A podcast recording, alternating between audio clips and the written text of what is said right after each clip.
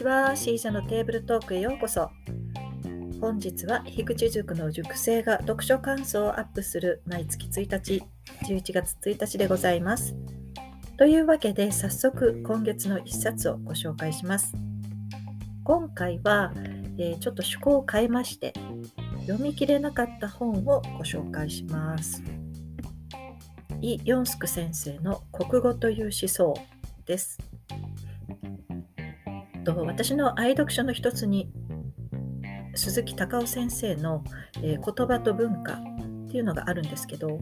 もう何年も大切に持っている本ですし時々読み返すので結構ボロボロなんですね。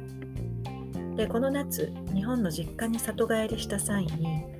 えー、読書家である末の弟の本棚を見てねすごい感嘆してたんですけどとても魅力的なのでああいいなと思ってたんですが、まあ、結構難しそうな本が多かったんですね。でもまあうっとりと眺めてるとこれ結構読みやすいよって何冊かあの勧めてくれましてで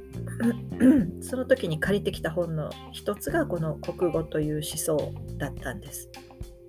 この著者のイ・ヨンスク先生なんですが、えー、彼女は韓国生まれで遠世大学韓国の名門大学の一つですね、を卒業された後に一橋大学大学院の博士課程を修了され、現在は一橋大学の名誉名誉教授である社会言語学者の先生です。でこれをですね、えー、9月頃からちょろちょろと読み出したんですけど、とにかく進まない。私はもともと3、4冊ぐらい並行して本を読む癖っていうのがあるんですけど、その中でもねこの1冊だけはなんか何週間経っても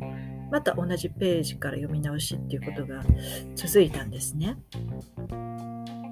森有則という明治政府の初代文部大臣となった方がいるんですけど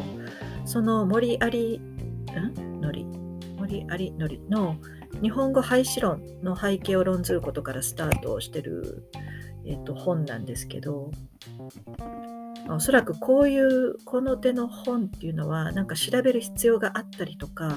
目的があったりでそれを頭に置いて読み始めないと結構な苦行なんですよね。なんか読みにくいなほんまと思ってたら、えー、論文をもとに、えー、過筆修正されたようなんです。でけまあ、通りでね結構専門的だしあのピンポイントのそういう気分でない時にはもう無理やなと思いましてでこれを読みやすいといった弟の気分になりたくてねしばらく我慢してたんですけどもうこれ以上読み進めるガッツがないなと思いましてストップしました。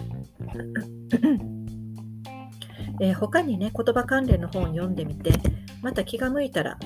違う章からでも読んでみようとは一応思ってます。もしいつか読み終えることがあれば必ず読書感想を取ってみようと思います。え冒頭に述べましたが私の言葉に関する定番本である、えー、鈴木先生の言葉と文化なんですがタイトル通り言葉と文化の密接な関係をですね、えー、多くの例を出すことで紹介しているすごく面白い本なんですね。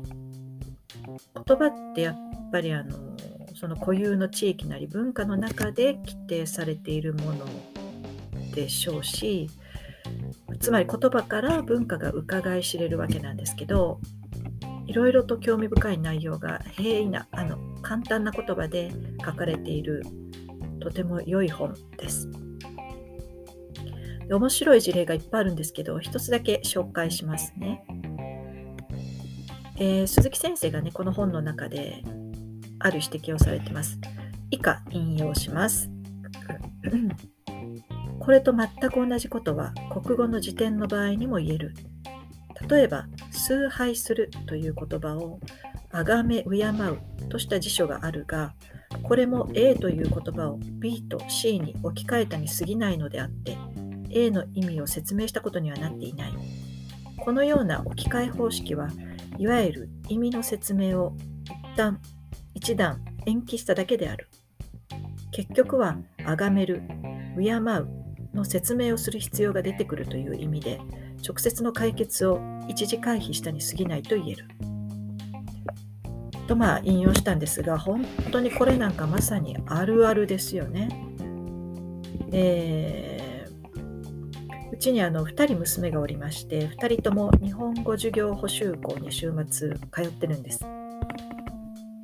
国語と算数を日本にいてる日本の生徒たちと同じテンポで学習してるわけなので普段の宿題の量がかなりすごいんですね。宿題特に小学校の間はあのオランダって全然宿題がないのでまあその中では非常に異色なわけなんですけれども2人とも自分の意思で通いたいと言い出したのでね、えそれはもう2人に頑張ってもらおうってわけなんですけどこの先生が挙げられてるようなことってしょっちゅうあったわけなんです。例えば「ママ悔しいって何?」って聞かれて聞かれますでしょ？で私が国語辞典で調べてごらんって言って調べてみると思い通りにならなかったり失敗したりして残念でたまらない。だって残念って何？ってなるんです。じゃあ国語辞典で調べてごらん。って言って、まあ、彼女が残念を調べると望み通りにならず悔しく思う様子。え？悔しくってさっきの悔しいってこと？どういうこと？となるわけなんですよ。ね、だから一つの言葉を辞書を見て探しに行ったんだけれどもその答えの意味がわからないからその意味の言葉を引くともともと分からなかった言葉に返ってくるという、まあ、堂々巡りのようなことも起こるわけなんですね。でまあ、その上オランダには実は悔しいに相当する言葉っていうのが存在しないんです。例えば子どもたちがアニメとかを、まあ、英語なりオランダ語で見ててあの日本語のアニメをね見てて悔しいって日本語で言ってる場面があってもそれはオランダ語では Ik ben heel erg boos って言って、まあ、私とっても怒ってるっていう怒りの言葉で表現されているんです。日本語にはあってオランダ語にはない言葉でやっぱりそこに文化の違いが現れてるんだと思うんですがおそらくそういうその残念だっていう感情の細かなレイヤーの多さがね違うんだと思うんですね。まあ、こんな風に文化が違うと言葉自体とか概念自体が違ったりまた同じ言葉でもその限定する範囲が違ったりと本当に面白いんですよね。ということで今日から新たに読み始める本が「言葉と国家」という、えー、田中克彦先生の本なんですね。なんとなくあの そうですね3冊ぐらい同じ領域の本を読む癖同時進行ではないんですけどあの、まあ、続けて、えー、同じ領域の本を読む癖があるのでこれを読んで言葉の楽しさの世界にもうちょっと浸りたいなと思います。